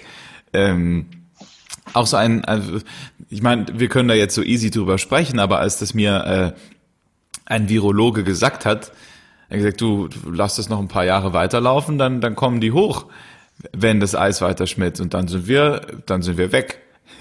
Weil, also Corona, kann man jetzt sagen, was ja, man will. Ist, äh, krass. Ne? Aber äh, also das ist ja easy peasy, diese, diese Corona-Geschichte. es gibt heute schon Viren in Kühlschränken von Laboren, die, die, wenn die da mal rauskommen, ups, uh, ich weiß nicht, aber du hast doch den, ups, ja. dann bist du tot. Oder dann verbreitet sich das so schnell, dass. Ähm, naja. Ja. In den Permafrostböden und so, absolut. Ja. Das ist so viel gespeichert noch. Alleine, äh, also das sind ganz viele Gefahren. Und ich glaube, wir, wir steuern da auf eine Megakrise zu, wenn wir nichts machen. Ja. Das Problem ist, äh, da passiert einfach noch zu wenig. Ich hoffe, dass dieser Tipping Point bald kommt und dass da alle aktiv werden. Dann sagen wir, wir müssen, was können wir tun? Ne? Wir können, wir können wählen. wir können aufstehen und wir können das sagen, wir können wählen. Wir können auch mit Leuten reden, die der anderer Meinung sind. Wir können sagen, beschäftige dich mal mit den Fakten. Weil die geht es nicht um Meinungen. Das Thema ist durch. Ne? Also ja. und das versuchen uns halt die Populisten und andere weiß zu machen, sagen, es geht da irgendwie um Meinungen. Ja, ich ich glaube nicht an den Klimawandel oder so. Ja, da flippe ich mittlerweile aus. Ne? Ja, ne? Also das. Ja, ja. ja. Ähm, ich habe da mal was gemacht. Also ich, kennst du die Goldstandard-Geschichten? Äh, die von ja. Mhm ähm, die Organisation. Also über Goldstandard geht ja auch Kompensation. Du sagst, genau, okay, genau. deine Menge stößt du aus, ähm, das ist quasi erster Schritt und dafür ähm, mhm. unterstützt du Projekte im Regenwald oder forstest auf oder ähm, Kenia, ähm, spendest neue Öfen und sonst was. Mhm, ähm, ja, ja. Das heißt, ich habe mich mit der Thematik immer wieder beschäftigt und habe da so ein Mini-Klima-Startup draus äh, gemacht ja. und ähm, das Ding ist, dass ich an, an egal wo es irgendwo Grenzen gab, äh, an die Grenze gestoßen bin und äh, gemerkt habe, es interessiert erstmal keine Sau. Also die mit den großen, cleveren Leuten, also wie du ja beschrieben hast, äh, tun sich mal die Leaders zusammen, dann weiß jeder, okay, wir haben hier eine Verantwortung, wir haben hier was zu tun. Äh, geh mal in ähm, KMUs, geh mal in also kleine mittelständische Unternehmen. Mhm, ähm, ja. Ich erkläre nur immer für die, die zuhören. Äh, geh mal in keine Ahnung, den, den Hausmeister-Servicebetrieb von, von nebenan mit seinen 100 Fahrzeugen, geh mal und so weiter. Äh, da hat keiner Interesse. Da hat keiner eine Ahnung. Das sind die, die machen so lange weiter und da kenne ich den Mensch mittlerweile auch zu gut. Äh, die machen so lange weiter, bis es schmerzhaft wird. Und das kann dann finanziell schmerzhaft sein oder wir als Menschen merken es ja jetzt gerade in der Corona-Zeit. Wir, jetzt muss es halt erstmal eine Mega-Explosion geben, dass wir dann sagen, also bevor es mich trifft, bleibe ich lieber zu Hause. Ja. Genau. Das ist das Problem, dass die Klimakrise durch diesen äh, Time-Lag-Effekt, das heißt, wir machen das jetzt und der Effekt, das wir jetzt tun, kommt erst in vielen Jahren. Ja. Ähm, das gepaart mit Tipping Points, das heißt, ab gewissen Punkten geht das, äh, wenn wir zwei Grad, 2,x Grad überschreiten, dann kannst du es nicht mehr zurückdrehen. Dann mhm. hast du sozusagen selbst, sich selbst beschleunigende Effekte. Mhm. Und das heißt, es wird dann einfach wärmer und dann ist egal, was wir machen. Wenn die ganzen Permafrostböden schmelzen, dann ist sowieso vorbei. Ne? Da ist ja. so viel Methan in der, in der Atmosphäre und dann äh, wird es einfach von sich aus wärmer und dann, weiß ich, da gibt es nicht mehr viel Lebensraum auf der Erde. Mhm. Das ist krass eigentlich. Also muss man sich ja, mal vorstellen. Ist, ähm, das ist auch so ein bisschen wie Unternehmensgründung. Man muss so sagen, ey, eigentlich ist eigentlich ist krass und crazy so, ja. aber ich, man müssen jetzt trotzdem was tun. Ja. So, ne? ja. Weil das ist halt die Inspiration. Ich muss sagen, da habe ich aber auch jetzt so viel gute, nette Leute gefunden, die auch wirklich was machen wollen. Mhm. Ähm, und ich hoffe, dass da, dass da ähm, die Leute mitmachen, weil wir merken auch in der Politik, die Politik reagiert, wenn die merken, die Leute wollen. Und wenn die mhm. merken, die Wirtschaft will. Die haben immer Angst, so, ja, mache ich jetzt was, aber ja, die Wirtschaft sagt da nee und dann geben die Lobbygelder rein und dann werden die nicht gewählt, weil der Politiker will wiedergewählt werden. Mhm. Das heißt, irgendwo ist es so ein Chicken- und Egg-Problem. Irgendwo muss ja. man ansetzen. Ne? Ja, nicht, ja. Mit den Politikern zu reden, macht nur mittelmäßig Sinn, weil die sagen, ja, ich, ich würde ja ganz gerne, wenn, wenn ihr mich wiederwählt, dann mache ich auch. Ja. Ne? Und deshalb haben wir gesagt, nee, der, der Effekt ist eigentlich, wir müssen jetzt von der Wirtschaft kommen. Wir müssen jetzt bei dem Green New Deal, der kommt, da haben ja auch jetzt schon einige hier, die Stiftung äh, 2 Grad und andere haben gesagt, wir müssen da was ändern. Und wir als Digital- und Zukunftsindustrie sagen auch, nein, Leute, wir stehen dahinter, wir wollen das. Wir sind die Zukunft, Geist. Mhm. Wenn ihr da nichts macht, wir haben ein Riesenproblem und wir merken, dass da schon mehr Awareness gibt. Zum Beispiel, ich habe in der, äh, gab es eine Studie vom, ich habe Bundesverband Deutscher Startups, war es, glaube ich, wie die äh, Startup-Unternehmer wählen. Da wählen mittlerweile, glaube ich, 40 Prozent Grün. Das mhm. war vor vor äh, 22 Jahren war das ganz viel FDP. Mhm. Also da gab es einen riesen Shift und wie die FDP so ein Thema verschlafen kann, verstehe ich mhm. sowieso nicht. Ne? Also Super bin, dumm. Ne? Mir ist es, solange eine Partei demokratisch ist, mhm. äh, was die AfD nicht ist, ne, mhm. kann ich mit jeder Partei leben. Mhm. Ähm, aber die, die, ich finde, die FDP hat sich da extrem dumm angestellt. Die hätte sagen müssen, wir nehmen das Thema, machen yeah. äh, Economy and Ecology gehen Hand in Hand und wir sind die Zukunftspartei. Ne? Hätten die sich, glaube ich, mehr Gefallen getan, als was der Lindner da jetzt gerade veranstaltet. Ja, ja. Wie kann man denn, wenn man dieses Interview bis hierhin gehört hat und sich denkt, Mensch, der Boris, was ein spannender Typ und äh, auch sonst, ich würde da gern irgendwie mitmachen. Was hat der gesagt? Klima, Action, ich will helfen. Wie, wie, wie kann man zu dir Kontakt aufnehmen, beziehungsweise wie kann man zu euch Kontakt aufnehmen? Wie, was kann man gerade tun, um das, was du da beziehungsweise was du und noch einige andere initiiert haben, zu unterstützen? Also ich sage mal, die Initiative heißt Leaders for Climate Action. Äh, meldet euch gerne bei uns auf der Webseite oder, äh, oder Philipp at Leaders for Climate Action am besten. Der Philipp, der managt das dann im Operativen noch mhm. mit. Wir haben da schon ein Team aufgebaut, ne? ähm, haben die Webseite gerade neu gelauncht. Wir haben eigene, eigene Rechner, auch eigene CO2-Rechner. Ähm, und am besten messt mal euren eigenen Fußabdruck. Fängt mal damit an. Sagt mal, nehmt euch den, äh, den WWF-Rechner oder auch unseren und fangt mal an, einfach zu messen und zu sagen, ähm, um rauszufinden, wie verhaltet ihr euch denn heute? Und das kann man dann für sich selbst machen, das kann man für die Firma machen. Und dann das Offsetting ist ja gar nicht so teuer. Ich meine, das ist heute nicht so teuer, es müsste eigentlich viel teurer sein. Es wird ja auch eine CO2-Bepreisung von 50 Euro verlangen. Man kann ja am Anfang kann ja viel günstiger anfangen. Pro Tonne, meinst du? Oder? Pro Tonne. Ja. Pro Tonne CO2, ja. ja. Das ist ja was sozusagen die Wissenschaftler fordern als Einstieg. Der Schaden, der ist der, der, also der Schaden, den wir verursachen, der ist irgendwann zwischen 180 bis zu 600 Euro, wenn man es mal in die Zukunft rechnet, mhm. ähm, weil es ja 100, hunderte Jahre lang in der Atmosphäre bleibt. Und das müsste eigentlich bezahlt werden. Aber für eine Lenkungswirksamkeit, dass wir sagen, ich, fahr, äh, ich fange an, mein Handeln zu verändern, weil manche Sachen plötzlich teurer werden, sagt man so, ab 50 Euro geht das los. Und wir sind jetzt, mhm. glaube ich, in Deutschland fangen wir jetzt an, nächstes Jahr mit 25 Euro. Mhm. Das ist also eigentlich noch viel zu niedrig. Mhm. Äh, und mhm. wir wollen eigentlich auch mit Leaders for Climate Action dahin gehen, dass man sagt, wir haben, wir haben 50 Euro. Wir fangen alle an selber schon mit 50 Euro. Dann wird es nämlich auch teurer. Dann sagt man, oh, dann fängt man an zu sagen, dann kommt der CFO rein und sagt, Leute, was ist denn das hier für eine Rechnung? Irgendwie 30.000 Euro äh, Offsetting. Mhm. Können wir das mal runterbringen? Sagt, ja, dann müssen wir nur auf Ökostrom umgehen, dann mhm. Geht das runter, das höher. Ne? Mhm. mhm. mhm. Okay, Leaders for Climate Action, alles in die Show Notes, damit, damit du als Zuhörer genau. ähm, oder als Unternehmer, der gerade zuhört, ähm, da vielleicht sogar mitmachen kann. Also ihr, ihr wachst auch weiterhin, oder?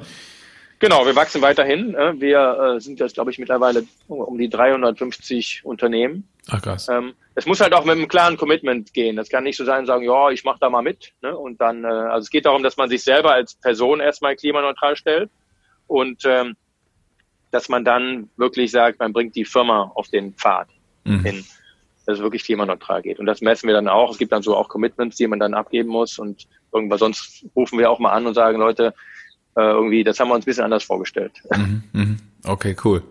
Äh, ich habe mir dieses Interview genauso vorgestellt, wie es jetzt ablief. das freut nee, mich. Kleiner, kleiner Scherz. Ich wollte nur. Ich weiß nicht, was du dir vorgestellt hast, aber.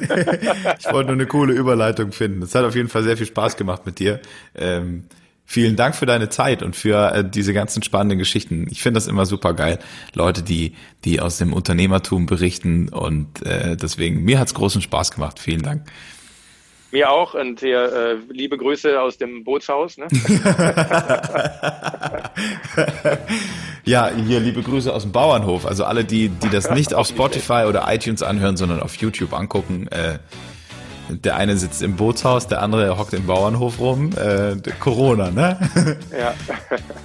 Falls dir die Podcast-Folge gefallen hat, dann freuen wir uns immer über 5 Sterne iTunes-Bewertung oder ein Following auf Spotify. Das hat hauptsächlich die Folge, dass ähm, immer mehr Menschen inspiriert werden können. Dann rutscht es immer weiter nach oben im Ranking und ähm, dann freuen wir uns darüber. Ansonsten, falls du mehr über Boris oder ähm, Leaders for Climate Action jetzt habe ich es richtig, äh, erfahren willst, dann äh, klick in die Show Notes rein, da wird alles verlinkt und dann ähm, herzlichen Dank fürs Zuhören und dann bis zum nächsten Mal. Danke.